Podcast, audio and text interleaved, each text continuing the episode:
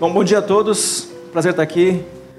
Obrigado pelo convite, o pastor Lucas. A gente tem conversado aí um pouco sobre esse, sobre essa manhã aqui, sobre essa conversa. Bom, primeiro me apresentando e nesse nesse me apresentar aqui conta um pouco da minha história. É, cheguei em São Paulo com 11 anos de idade. Eu vim, meu pai era pastor, veio para pastorear uma igreja aqui pertinho, pertinho assim, né? 8 quilômetros para São Paulo é perto, né? Da, lá perto do terminal João Dias, para quem conhece São Paulo. E, bom, cresci ali. É uma região de periferia, uma, uma igreja que devia ter 30, 40 pessoas. E fui crescendo, né, com 14, 15 anos, aquela. A, a gente sempre costuma. A gente aprendeu a falar né, que é, tem na, na, adolescência, muitos, muitos cristãos na adolescência desviam, né? A gente acostuma falar isso. Eu, eu gosto de pensar de um outro jeito. A gente ganha autonomia, autonomia que a gente não tinha.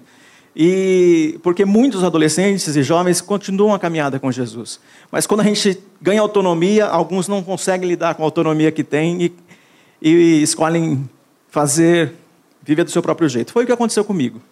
Mas nessa, nessa jornada aí, comecei a trabalhar com cinema e televisão com 18 anos. E esse, esse trabalho me possibilitou, obrigado, esse trabalho me, poss, me possibilitou conhecer o Brasil todo. E mais tarde outros lugares ainda fora do Brasil. Mas esse trabalho me possibilitou conhecer é, muitas realidades. E uma das, das coisas que é, me, me impactavam era quando a gente ia contar a história de alguém que estava, de algum jeito, ou do seu jeito, mudando o seu mundo, mudando o seu lugar. E com, aí com 23 anos já, eu já estava casado. E eu fazia um programa, que aqueles que são mais velhos vão lembrar, que era o Gente que Faz, que era do Banco Bamerindos, né, que banco que nem existe mais, mas que passava cinco minutos antes do Jornal Nacional no sábado, esse programa. E mais tarde uh, era um outro programa nesse mesmo horário da Petrobras, um documentário né, de poucos minutos. Mas isso me levou para contar a história de muita gente no Brasil todo, nos lugares mais distantes, aí no sertão, no, do, do Nordeste, no, na selva amazônica, na, no nosso litoral, aqui no, na nossa cidade também, é, no Rio de Janeiro, muitas, muitas histórias. E eu, começando a ajudar na liderança da juventude da minha igreja, mais intencionalmente, uma coisa é, impressionante acontecia na hora que eu via aquelas, aquelas histórias de transformação. Uma pessoa só, ou uma família, ou um movimento, um grupo de pessoas, uma cooperativa de pescadores, é, com a, a intenção de mudar o seu lugar, faziam coisas incríveis. Era impressionante. Então, uma pessoa olhava para aquela realidade, via um problema e começava a mudar aquilo. Então, crianças que não, que não podiam estudar, de repente tinham uma escola. E é, as pessoas que não conseguiam é, um, bom, um bom recurso, não conseguiam um bom recurso vendendo seus produtos, de repente estavam organizados e mudavam até de classe social. E as coisas, eu fiquei olhando para aquilo e fiquei vendo um ou outro daquela, uma ou outra daquelas, daquelas histórias, as pessoas tinham Jesus, eram cristãos, mas a maioria não. E sempre eu ficava pensando, imagina se esses caras eles fazem tanta coisa, é tão impressionante o que esse pessoal faz. Eu estou falando de 50 histórias, de 100 histórias. É tão impressionante o que essas pessoas fazem. Imagina se eles têm Jesus. Imagina se eles fazem isso no poder de Deus. E aquilo era, era tocante, era emocionante. Né? A gente gravava de um jeito que emocionava. Todo mundo, se você procurar, ainda vai encontrar por aí algum desses documentários. E essa, essas histórias, e eu voltava para o meu grupo, e eu fazendo parte então da, da, da minha igreja, e via que a minha igreja, o impacto dela no bairro e na região onde ela estava, era. Eu não, ia, não, não devo dizer insignificante, mas era pequeno demais frente ao que eu via que uma pessoa, ou duas, ou um pequeno movimento podia fazer em tantos lugares do Brasil. E eu comecei a orar por isso. E quando já liderando os jovens da, da, da minha igreja, a gente não tinha nome, né? Não tinha dinheiro. E uma das primeiras coisas que a gente fez foi cada um deu cinco reais, dez reais, e a gente comprou saco de lixo e limpou uma praça. E Depois a gente foi voluntário aqui no Hospital São Paulo. E parte do nosso grupo eram adolescentes, eles não podiam nem entrar no hospital, só podia ficar na capelania mesmo. E a gente foi voluntário da capelania do hospital. Depois a gente participou numa semana cultural de uma escola onde é, que era perto, perto da igreja e bom, aconteceu uma, começou a acontecer um avivamento. Naquela escola, muitos adolescentes aceitaram Jesus. A gente começou um grupo é, pequeno naquela escola. A gente, eu não podia entrar, né? Os meninos, os adolescentes da nossa igreja começou um grupo naquela escola pública e aí tem muitos, muitos detalhes aí. Mas enfim, tem história de gente que estou Jesus no banheiro, na escada, na sala, cabulando aula, no escuro, na quadra, um montão de histórias dessas que a gente é, viveu naquele momento. Então, uma igreja, nesse momento já, sei lá, com 70 membros, e o nosso culto de jovens e adolescentes tinha 50. Parece pouco, mas se a gente aplicar uma proporção, né, a gente vai ver o quanto isso era grande, aquele movimento criou nome e Deus foi nos abençoando e virou, mais tarde, o Expresso Ação. A gente começou a trabalhar com outras igrejas e logo a gente estava juntando muitos voluntários indo para diferentes lugares aqui no, no, na nossa cidade, fazendo trabalho junto com outros, outros grupos de jovens e fazendo coisas incríveis que Deus concedeu para a gente. E, bom, fruto disso, a gente foi para os países aqui em volta, né? Paraguai, Uruguai, Argentina, Bolívia. A gente já teve fazendo muitas coisas é, para a glória de Deus, levando muita gente para Jesus, parcerizando com muitas igrejas, apoiando a plantação de igrejas. Então, uma experiência é, abençoada que Deus deu para a gente. Abençoada que Deus deu para a gente. Mas, ah, por que ah, o trabalho na cidade? Né? Por que trabalhar na cidade? Por que tá, é, ser intencional com as cidades? Qual é o motivo? Primeiro é básico, porque tem gente. E a gente tem um fenômeno acontecendo e que não para, né, que não parou desde antes de Cristo. O fenômeno de urbanização que vem em ondas e cada vez vai ficando mais forte no nosso país. Isso tem acontecido na região sudeste aqui, são é, mais de 90% das pessoas vivem nas cidades e no Brasil inteiro 86% das pessoas vivem nas cidades, vivem nos centros urbanos, nas grandes cidades. Cidades acima é, é, de 50 mil pessoas já é uma, uma experiência urbana. Abaixo são aquelas cidades que são ainda as cidades que dão apoio ao trabalho rural, que a gente conhece, ao agronegócio. Mas a gente vê esse fenômeno acontecendo e por que, que a gente vai trabalhar na cidade? Por que, que a gente trabalha e escolhe uma região para trabalhar? A gente está olhando e vivendo para olhando e vivendo esse fenômeno e o que é que a gente tem né, nesse, nesse mundo da cidade. Bom, Jesus trabalhou com as cidades. O texto que eu quero ler com vocês está em Mateus, capítulo 9, a partir do versículo 35. Jesus andava por todas as cidades e todos os povoados da região, ensinando nas sinagogas, anunciando as boas novas do reino e curando todo tipo de enfermidade e doença. Quando viu as multidões, teve compaixão delas, pois estavam confusas e desamparadas, como ovelhas sem pastor e seus discípulos: A colheita é grande, mas os trabalhadores são poucos. Orem ao Senhor da colheita, que ele envie mais trabalhadores para seus campos. Jesus reuniu seus doze discípulos e lhes deu autoridade para expulsar espíritos impuros e curar todo tipo de enfermidade e doença. Senhor, usa a tua palavra para falar aos nossos corações. Bom, a gente tem um fenômeno acontecendo de tornar né, a, o povo mais urbano. A gente experimenta isso. E mesmo quem não está vivendo na cidade é, vive toda essa influência. Eu, eu diria que é pou, são poucas é, é, pessoas que não têm aquele, aquela experiência próxima do, do sítio, do interior. Porque o avô, a avó, tinham eh, esse, essa, essa experiência e tem muitas histórias que vêm para lá, então, que vêm de lá. Então a gente está conectado com essa referência, até de ouvir histórias de coisas que têm a ver com o interior, tem a ver com a vida do campo. E quando a gente lê a Bíblia, a gente vê essa, é, é, essa transmissão dessa informação, dessa experiência do, do campo, dessa experiência rural, que era mais é, típica daquele momento, apesar da gente estar falando de uma questão de cidades aqui.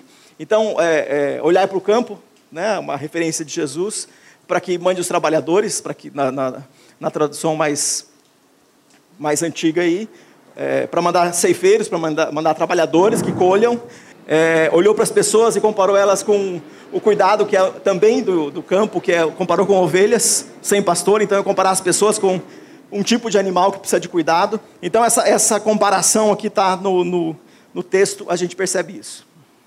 Mas o ambiente da cidade ele é, ele é um ambiente interessante para a gente pensar nas, nas duas naturezas, é, na natureza positiva e negativa de uma cidade. Então, quando a gente vive na cidade, a gente tem aquilo que é, é bom, aquilo que é que significa cultura, que significa abrigo, é, é riqueza, solução. Se alguém está doente, é um lugar para procurar cura, para procurar um hospital, para procurar um tratamento.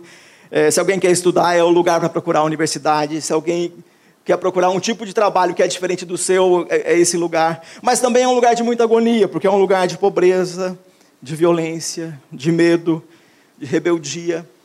O pecado pode estar em qualquer um, qualquer lugar.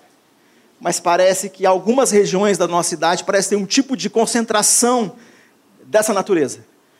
E se é, a gente resolve sair daqui dessa sala agora, vamos procurar um lugar onde o pecado está se manifestando. Talvez agora que falei, você rapidamente pense um endereço aqui em São Paulo, uma avenida aqui em São Paulo, uma rua, um lugar, e aí você poderia levantar a mão e falar até o endereço. Porque você sabe aonde que o pecado se manifesta. Algumas regiões da nossa cidade nós sabemos. A gente anda pela cidade e sabe, aqui estão vendendo drogas. Aqui é uma área de prostituição. Aqui é uma área é, onde os, os meninos e meninas, eles, eles vêm no pretexto de é, se divertir e eles estão se perdendo. A gente consegue ver o pecado se manifestando e a gente consegue até dar o um endereço. A gente sabe onde isso está acontecendo. Isso é um, a, a cidade, esse lugar que pode representar coisas positivas, mas também tem muito de negativo ali, presente.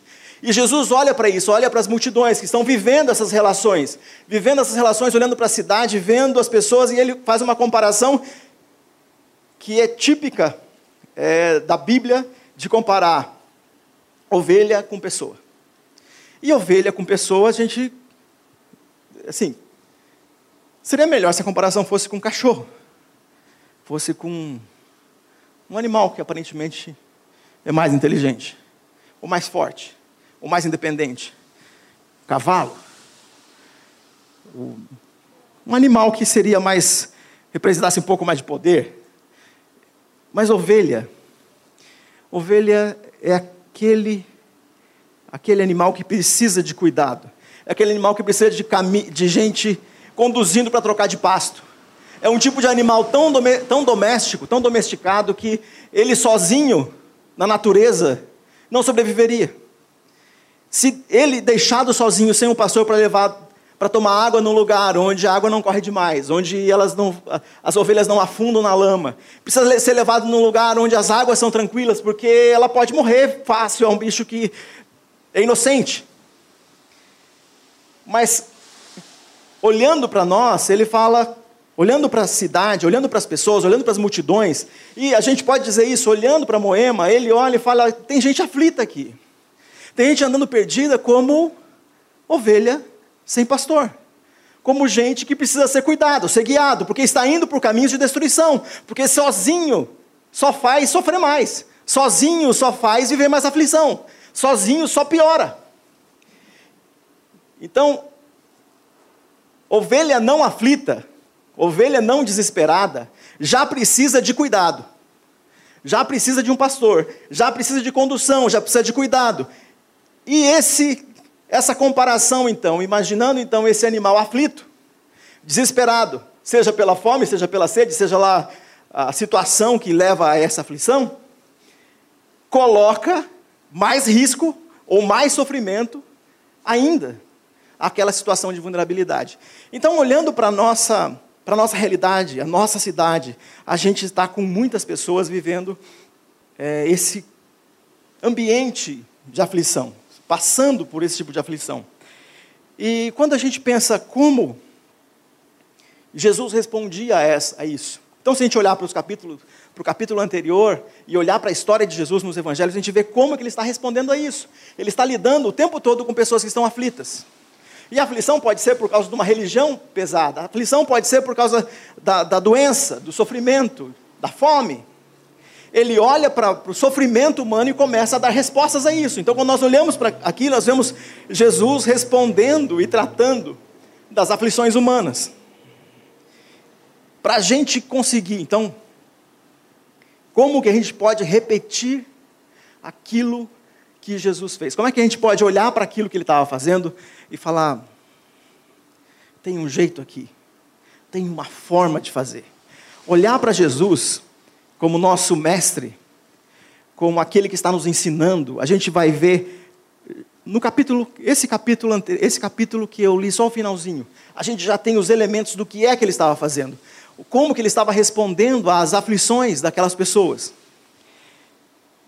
Então, e como que nós poderemos responder à aflição das pessoas que estão vivendo nesse bairro, nessa região? Como que a gente pode fazer isso? A gente não tem como responder a isso se a gente não estiver atento ao contexto.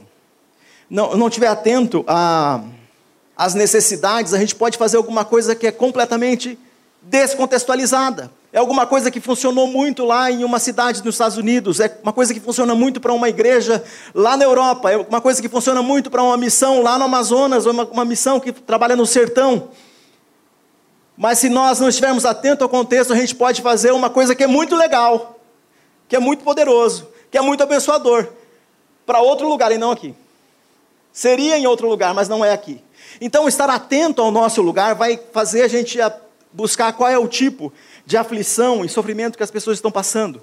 Então, o primeiro elemento da missão é olhar que tipo de aflição as pessoas estão passando. E quando a gente vai entregar, uma coisa que é interessante, o que, que a gente entrega? Quando a gente olha para Jesus aqui, o texto mostra para a gente, ele olha para as pessoas, e aí ele, ele ensinou, anunciou as boas novas do reino, e curou todo tipo de enfermidade.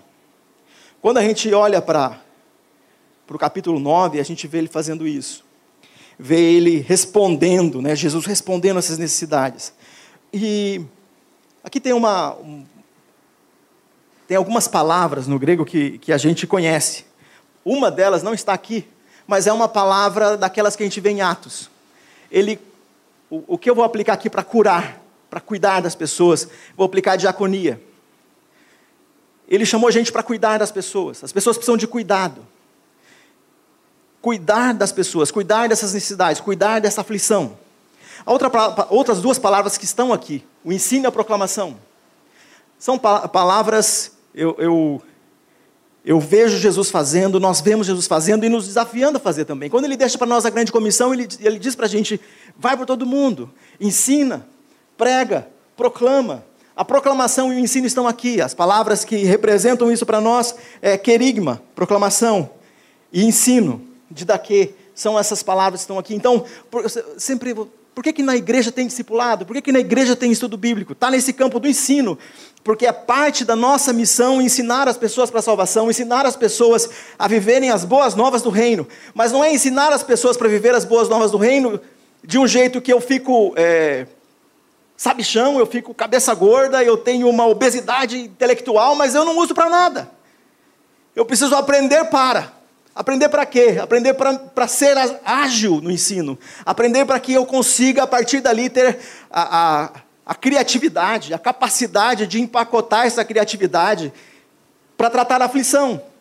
Isso é inovação. Qual é a inovação no no ensino, na entrega, na resposta da aflição das pessoas aqui em volta, que a CB Moema pode fazer. Como que a gente pode fazer isso? Como que isso pode ser feito? Só que o interessante é que essas, esses três elementos eles estão é, conectados, então não dá para você, e quase sempre a gente vê isso sendo separado. Tem gente que trabalha só com proclamação, o outro só com ensino, e o outro só com diaconia. E se essas, esses três elementos estiverem separados, a gente vai ter um problema. Porque se a gente só trabalha com ensino, na melhor das possibilidades, se você trabalhar somente com ensino, você vai criar um, um bando de fariseu. Porque a gente vê muita gente que está ágil, que conhece muitas coisas, que sabe muitas coisas, mas ele é um religioso que apenas usa o seu conhecimento para ver qual é o erro do outro. Como o pastor falou aqui na ceia. Daquela habilidade que a gente tem de ver no outro coisas que a gente não olha na gente. Se a gente está só nesse caminho, só o ensino, a gente sabe que a gente vai ter um problema. Por outro lado, se a gente só trabalha com a proclamação, ou só a proclamação é importante, a gente deixa um grupo de pessoas satisfeitas com o que elas têm e sempre vivendo a realidade pensando na eternidade. Então, quando passar essa realidade aqui, quando Jesus voltar, está tudo ótimo, está tudo bem, mas não está pensando no seu entorno, não está pensando nas outras pessoas. Nós somos alcançados, salvos para tocar e alcançar outras pessoas. E quando as pessoas estão pensando só em diaconia, só cuidado, a gente vai fazer projetos, e eu tenho certeza que vocês conhecem vários desses, que é só de assistencialismo. Você entrega uma cesta básica e aí o mês que vem, outra, e no outro, outra. E, depois, e daqui um ano, cesta básica. E depois, uma flor no dia das mães junto com a cesta básica. E depois, é dia dos pais. Aí depois, o assistencialismo vai fazer o quê? E depois, não, não tem mais nem dia das mães, nem no dia dos pais, tem só o dia da família, porque metade dos meninos e das meninas não tem pai, então a gente não quer nem ofender a cultura, a gente não quer nem falar sobre isso. Então a gente começa a fazer aquilo que a nossa sociedade faz.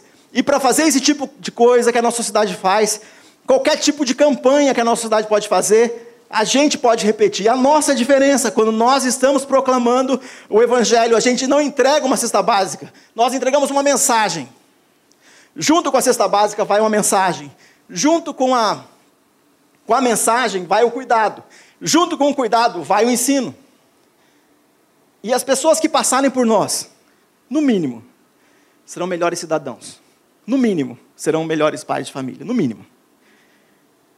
E o que mais pode acontecer? Podem se tornar discípulos de Jesus. E servir e trabalhar como aqueles que ajudam as aflições diminuírem nessa cidade. Então, é um processo que a gente precisa estabelecer. Estava é, entregando no nosso projeto, atendendo meninos e meninas, e acontece muito isso, né? A coisa é muito volátil. Tem hora que a gente tem recurso e consegue fazer tudo o que a gente sonhava, com todos os profissionais e tudo certo. De repente, baixa as entradas e as pessoas não mantêm o, o apoio financeiro, as empresas param, como agora, né, um momento difícil da nossa sociedade, dos recursos. E a gente estava com um voluntário, um voluntário que não era cristão. Um voluntário estava ajudando a gente a entregar, e sabe quando entrega aquele. Entrega o leite no, no copo, e o leite assim. Era para ser achocolatado, mas ele está só levemente colorido. Né? Ele, não, ele não é achocolatado ver, ainda, né? ele está ali. A gente economizou para no dia seguinte dar a mesma coisa. E meio pão francês, com alguma coisa dentro. Geralmente não é alguma coisa muito, muito especial, não, porque se colocar alguma coisa muito especial no pão, esses meninos não têm esse paladar, eles não conseguem comer. Eles não comem. Eles são capazes de tirar o recheio e jogar fora. Então põe um queijo muito diferente lá, eles não vão comer. De vez em quando aparece alguém lá e que ajuda a gente, ele é o voluntário que quer tra trazer comida balanceada, trazer aquele sanduíche diferentão, assim, sabe? O pão não sei quantos grãos, aquele negócio.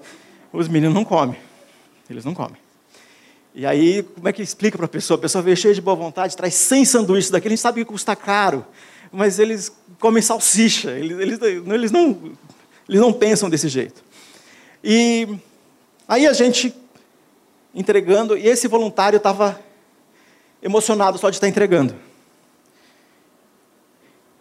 A gente fez oração e começou a entregar o lanche. As crianças iam comer, depois cada grupo tinha a sua atividade. E aí ele ficando emocionado, e era um dia que eu estava lá. Ele virou para mim e falou assim: Por que, que, por que, que eu estou emocionado? Porque ele só está entregando um pão e leite, é uma coisa. Por que, que eu estou emocionado? Eu falei, está emocionado porque aqui você não está só entregando pão e leite. Aqui você está entregando uma mensagem. Aí ele ficou aquela cara de interrogação.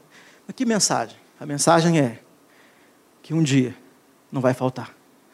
A mensagem é, isso é oração da nossa organização, que um dia essas crianças e essas famílias não precisarão de um estranho lhe servindo. Um dia eles vão ter fartura. Quando que é esse dia? Essa é parte da mensagem. Isso é parte da proclamação.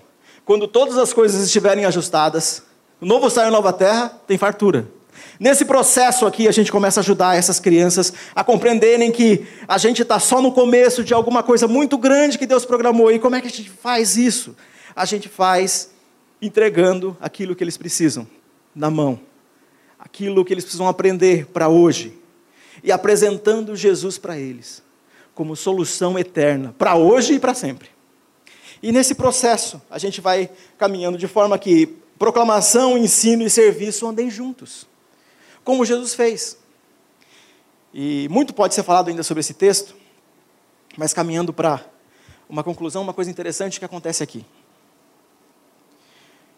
Jesus olha para as multidões, e apesar dele estar tá fazendo coisas e as multidões juntam justo porque ele está fazendo, justo porque ele está resolvendo o problema, na hora que ele olha para aquela situação, vira para os discípulos e, e fala: Olha, gente, a colheita é grande, mas os trabalhadores são poucos. Orem ao Senhor da colheita Peçam ao fazendeiro, o senhor da colheita, né? o dono da fazenda, o dono desse mundo, o soberano Senhor. Peça a ele que ele envie trabalhadores para os seus campos. Aí a gente pensa o seguinte. Na hora que o pastor fez uma pergunta para mim aqui sobre Moema. Quando Jesus olha para Moema, ele diz o seguinte: os campos estão brancos, ou seja, Moema está pronta para receber as boas novas.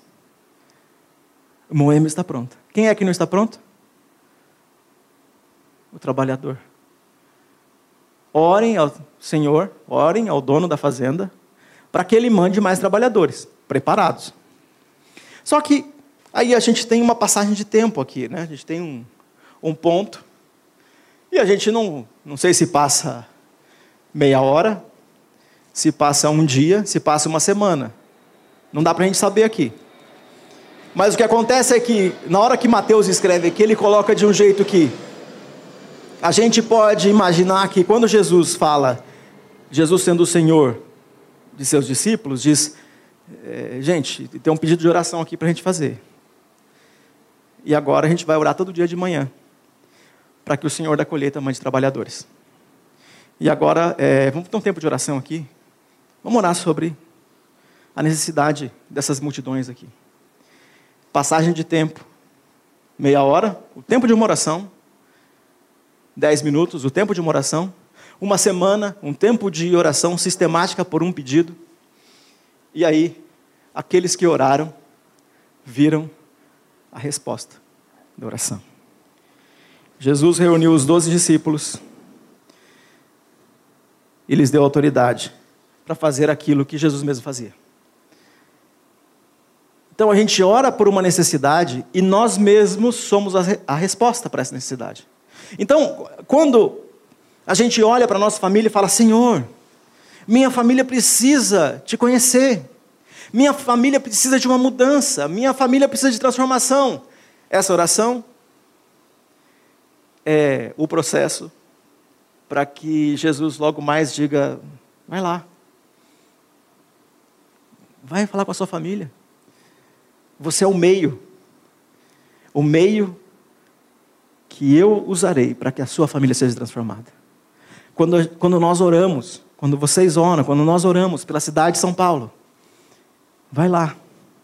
Vocês são o meio de transformação dessa cidade quando nós oramos por esse bairro, quando você ora por esse bairro, quando você ora pela necessidade desse bairro, você está se colocando na mesma, no mesmo processo que a gente vê aqui. E Jesus dizendo para os seus discípulos: vai lá, eu lhes dou autoridade para expulsar espíritos impuros, curar todo tipo de enfermidade e doença. E aí, aqui tem a descrição das duplas de discípulos e como é que eles trabalharam. E mais tarde ele faz isso com outros 72. E depois ele continua fazendo. Em Atos, 500 pessoas recebem o Espírito Santo para fazer isso. Para fazer aquilo que ele tinha dito que era necessário ser feito. Para ir proclamar, para ir ensinar, para ir e cuidar. E a gente vai olhando e isso começa a ser um impacto tão grande e ele cria um grupo de pessoas que precisavam ser cheias do poder de Deus para cuidar. Um grupo organizado, os diáconos, era para cuidar. E aí a gente começa a ver todo esse processo acontecendo no Novo Testamento todo. Gente que começa a se juntar naquelas viagens missionárias que nós vemos em Atos, e esse processo vai acontecendo, acontecendo até que chega aqui. Igreja em igreja. Paulo plantou a igreja de Éfeso. Paulo plantou a igreja de Filipos, de Colossos. E aí a gente vê as igrejas sendo plantadas, todas lá na Ásia, no Oriente, no Oriente Próximo. E foram plantando mais igrejas, e mais igrejas até que um dia, dois mil anos, a gente chega aqui. E se a gente olhar para trás, a gente vai encontrar uma linha que faz com que esta igreja tenha surgido nascido, sido plantada para transformar essa região. E a partir daqui, as pessoas podem ser alcançadas. Um processo que não para, de alguém que tem coragem de proclamar, de ensinar e de cuidar. Qual é a aflição que a CB Moema pode responder qual é a crise das pessoas que estão aqui em volta, que de forma prática pode ser respondido. A gente está numa cidade grande, que tudo que a gente faz, a gente quer pensar em 100 pessoas, em 500 pessoas, em mil pessoas. A gente sempre pensa num grupo grande, mas o que, que nós podemos fazer pensando em 10 pessoas? O que, que pode ser feito pensando num grupo de 20 pessoas? Uma resposta para um tipo de aflição que 20 pessoas podem ser alcançadas. Qual é o tipo de aflição que nós podemos, enquanto cuidamos, proclamamos. Enquanto proclamamos, ensinamos. Enquanto ensinamos, cuidamos. Qual é o tipo de resposta que pode ser dado? E eu tenho certeza, irmãos, que entre vocês tem alguém que é apaixonado por projetos de alta complexidade. Os, proje os, os, os projetos urbanos de alta complexidade estão ligados à recuperação de dependente químico, de egresso do sistema penal, de profissionais do sexo, de é, aditos, né, vícios, não necessariamente é, no álcool e drogas, outros vícios. Tenho certeza que tem gente aqui que tem paixão para trabalhar com desafios de alta complexidade. E tenho certeza que tem aqui gente que teria maior prazer em trabalhar em projetos de alto impacto, baixo custo e não tão grande complexidade. Todos os trabalhos de prevenção, eles não são trabalhos complexos, mas têm alto impacto. A gente consegue atingir muitas pessoas. Tenho certeza, certeza, que esses projetos, esses programas, essas soluções, esses meios, é, podem vir para aqueles que estão apaixonados, através daqueles que estão apaixonados e já têm pensado como responder à aflição das pessoas que moram aqui nesse bairro como responder à aflição das pessoas que moram na nossa cidade. Como que nós podemos responder isso? E finalmente, uma história. Eu aprendi a fazer um montão de coisa errada. Numa quadra lá onde eu, pertinho de onde eu morava. Aquela quadra a gente aprendeu a jogar futebol, aprendeu, teve contato com drogas e pequenos delitos, a gente aprendia ali onde a gente se juntava. E os anos foram passando, eu voltei para Jesus. Eu decidi que eu nunca mais colocaria os pés naquela, naquela quadra, porque aquele lugar era muito ruim para mim. Quando eu decidi que eu não ia mais usar cocaína, eu decidi que eu nunca mais ia pisar lá. E o tempo foi passando. Os anos passaram e um dia, um grupo de meninos desses que eu falei que eram meninos e se tornaram homens, resolveram começar um trabalho com esporte naquela quadra. e pediram apoio da nossa organização. E hoje é um dos nossos projetos, o projeto Vida em Jogo, que usa jiu-jitsu e futebol, ou não só, mas artes marciais e futebol, para trabalhar com meninos e meninas naquela região. E aí a gente fez um vídeo, e a gente, na época, a gente tinha um, um, um trabalho com percussão também, né? então o pessoal aprendia os instrumentos, principalmente os percussivos, que é, é típico da, da, da, região da cidade, né? dessas regiões da periferia. E o que aconteceu foi que, nesse documentário, então começava aquele som de percussão que enche o ambiente, sabe? E aí, pela, é, pelo, pela localização do, pelo localizador do Google, começava no meio da quadra, e assim aquela percussão de arrepiar e abria de lá. A quadra é embaixo do, do, do trilho do, do, do metrô, parece uma jaula, um lugar feio, horrível, mas que agora, agora, é uma, né, se tornou, né, agora está em outra quadra ali perto, não está mais lá, mas agora, um menino como eu, que cheguei naquele bairro, que com uns 15, 16 anos escolhe fazer coisas erradas, tem uma opção. Tem um grupo de pessoas que está lá e que oferece uma opção para esses meninos que chegam de algum lugar e que não sabem muito o que fazer no horário onde ele não está estudando. E muitos, muitos meninos passaram por isso, mais de mil passaram por esse nosso projeto. E vários deles são membros das igrejas que estão ali em volta. Não só da nossa. Estou falando nossa que tem que nenhum projeto do Expresso Ação é feito sem parceria com uma igreja. Então, só daquela igreja que sustenta o projeto, mas vários meninos. São pais de família, são voluntários, gente que está andando com a gente e que está mudando o mundo. Vamos fazer uma oração? Senhor Pai Todo-Poderoso, usa a CB Moema, os irmãos aqui, para fazer, para criar. Para desenvolver ações como resposta, ações que proclamam, que ensinam e que cuidam desse bairro. Para que teu nome seja grande e que muitas pessoas experimentem a transformação. Para que muitas pessoas conheçam Jesus e mudem. E mudem de vida. Para que muitas pessoas encontrem paz encontrem abrigo, encontrem cuidado, encontrem o amor de Deus nessa, nessa nossa cidade de gente aflita. Nos abençoa e cuida de cada família, cuida de cada pessoa que, que aqui vive e que, mesmo fazendo parte de uma comunidade, talvez nesse momento esteja dizendo: Mas eu estou aflito, como é que eu cuido dos outros? Senhor, visita hoje com a paz, com o teu cuidado e o teu poder. Em nome de Jesus, amém.